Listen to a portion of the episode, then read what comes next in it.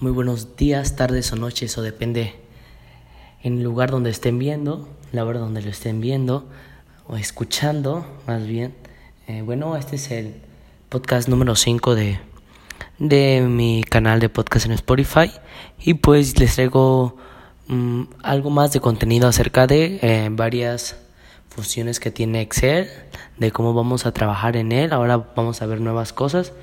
Eh, espero que pues le ponga mucha atención a, a este video y bueno, vamos a empezar con qué es una función anidada. Bueno, una función anidada son, son las que contienen otra función dentro de ellas, o sea, es decir, que utilizan otra función como una de los elementos necesarios para poder operar esa fórmula. Ah, bueno, y estas se pueden combinar de diferentes tipos, eh, pero ah, vamos a, separar primero, vamos a decir que pues no se pueden poner más de una fórmula en cada celda de la hoja de Excel, no se pueden poner más de una fórmula, pero sí se pueden utilizar una y agregar y, agregarles varias funciones a esta. Eh, a esto se le llama anidación. Bueno, eh, ejemplo de funciones que se pueden, eh, ¿cómo se llama?, agregar a, a otra función pues puede ser las funciones de búsqueda, función de texto, función de matemáticas, de fecha y hora. Hoy lo, lo checamos en clase y nos dimos cuenta que pues con otra función podemos agregar eh, el lugar y la hora de, de un pues de en, en una celda de, de Excel.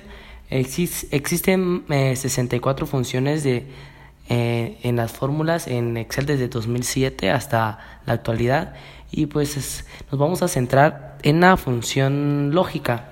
Bueno, la función lógica eh, es, es una función la cual utiliza en la toma de decisiones, nos permite evaluar el cumplimiento de una condición y en base a esto un resultado. Y a esto pues vamos a decidir si se deberá ejecutar o no una determinada acción. ¿Y cómo funcionan las funciones lógicas? Bueno, eh, funcionan como su nombre lo dice de manera lógica en casos que, que pues es necesario utilizar la lógica u una respuesta obvia. Bueno, ¿cómo funcionamos? Pues nos vamos a ir a, a la parte de la barra de, de inicio donde dice fórmulas. En la parte, en la sección donde dice biblioteca de funciones, viene un, un nos, nos va a aparecer funciones lógicas. Bueno, a este le vamos a dar clic y dice que cuáles nos permite usar Excel. Bueno, nos permite usar la de falso, no, o sí, o error, o sí, ND, verdadero y ese tipo de cosas. Bueno, yo les traigo un pequeño ejemplo rápido. Bueno, hay varios alumnos que pues tienen diferentes calificaciones de tres materias diferentes y pues nos piden poner promedio, redondear y ya en diferentes celdas, promedio y redondear. Bueno, ¿qué vamos a hacer? Pues vamos a sumar eh, primero, eh, pues vamos a ir a la de autosuma de promedio, le vamos a aplicar y vamos a jalar todo, todo lo de los tres calificaciones y aquí mi ejemplo pues nos da un 8.3 y pues eh, en la siguiente celda, en la al lado, vamos a ponerle igual, vamos a poner redondear y como tuvo 8.3 pues 8.3 se redondea a 8. Bueno, y en la siguiente celda, a su lado derecho, o sea, pegado a ese, hay otra donde dice anidación. Bueno, ¿y esta cómo lo vamos a hacer? Vamos a hacer esto. Vamos a poner igual redondear. Vamos a poner entre paréntesis. Bueno, vamos a darle, sí, entre paréntesis vamos a poner promedio. Vamos a abrir promedio en paréntesis, después vamos a abrir otro paréntesis y le vamos a poner eh, todas las tres calificaciones que tuvo, que tuvo ese alumno en sus tres diferentes materias. Les vamos a cerrar el paréntesis y le vamos a poner coma.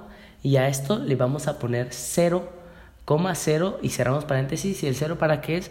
Pues el 0 nos va a ayudar a que pues eh, la anidación arredondee y apretando pues enter pues nos dará un, ¿cómo se llama? Nos va, nos va a dar pues un resultado que pues ya sabemos que es 8. Bueno, ese es mi ejemplo.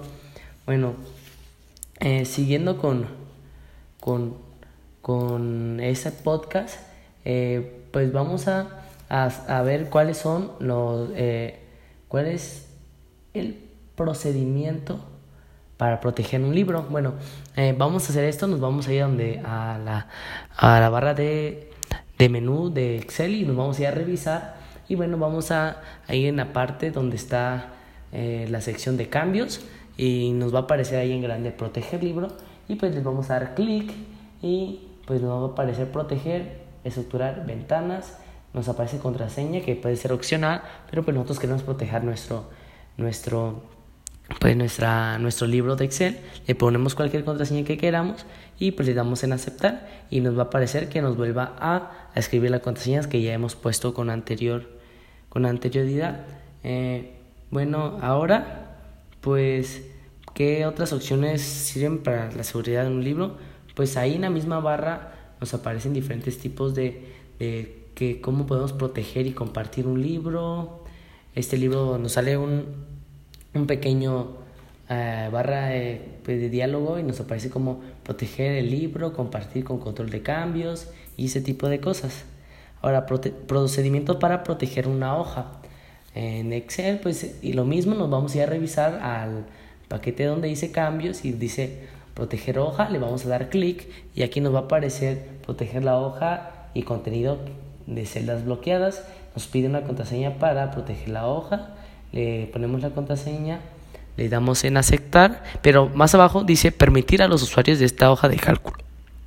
Bueno, aquí podemos seleccionar nosotros con una palomita lo que queramos que proteja de nuestro trabajo por si se lo pasamos o alguien más intenta trabajar en nuestro en nuestra hoja de Excel pues no puedes puedes seleccionar celdas bloqueadas seleccionar celdas desbloqueadas aplicar un formato y todo eso podemos bloquear proteger para que alguien más no no pues no intervenga. Le damos en aceptar y ya nos va a aparecer esa, esas cosas en otros procedimientos para proteger eh, las hojas pues vamos a darle en control más uno eh, y nos va a aparecer un cuadro de, de diálogo eh, y después le vamos a dar en donde está proteger y va a aparecer eh, donde dice bloqueo u oculta y ahí nos vamos, vamos a poder ver si podemos bloquear u ocultar pues algunas sedas o cosas de, de este tipo. Bueno, ya por último vamos a ver qué es una función, qué es y cómo funciona un formato condicional. Bueno, esto es una herramienta que nos ayuda para identificar patrones o tendencias en una hoja de cálculo. Para hacer esto nos, va, nos iremos a inicio y le daremos en donde dice, eh, vamos a ir al paquete de, de donde dice eh, estilos, sí, estilos y vamos a, ahí donde dice formato adicional, vamos a, a, a escoger el que queramos. y en mi caso pues Digo, resaltar las reglas de celdas, reglas superiores e inferiores y pues reglas, resaltar de celdas, podemos poner es mayor que, menor que y pues esto nos ayudará pues para, pues, para que siga un patrón, o sea, que para que al final cheque un resultado o que resalte algo más de una suma y todo esto. Bueno, por mi parte, pues esto ha sido todo. Espero que les haya servido de mucho, que hayan aprendido un poco más acerca de cómo utilizar Excel y nos vemos en el próximo podcast.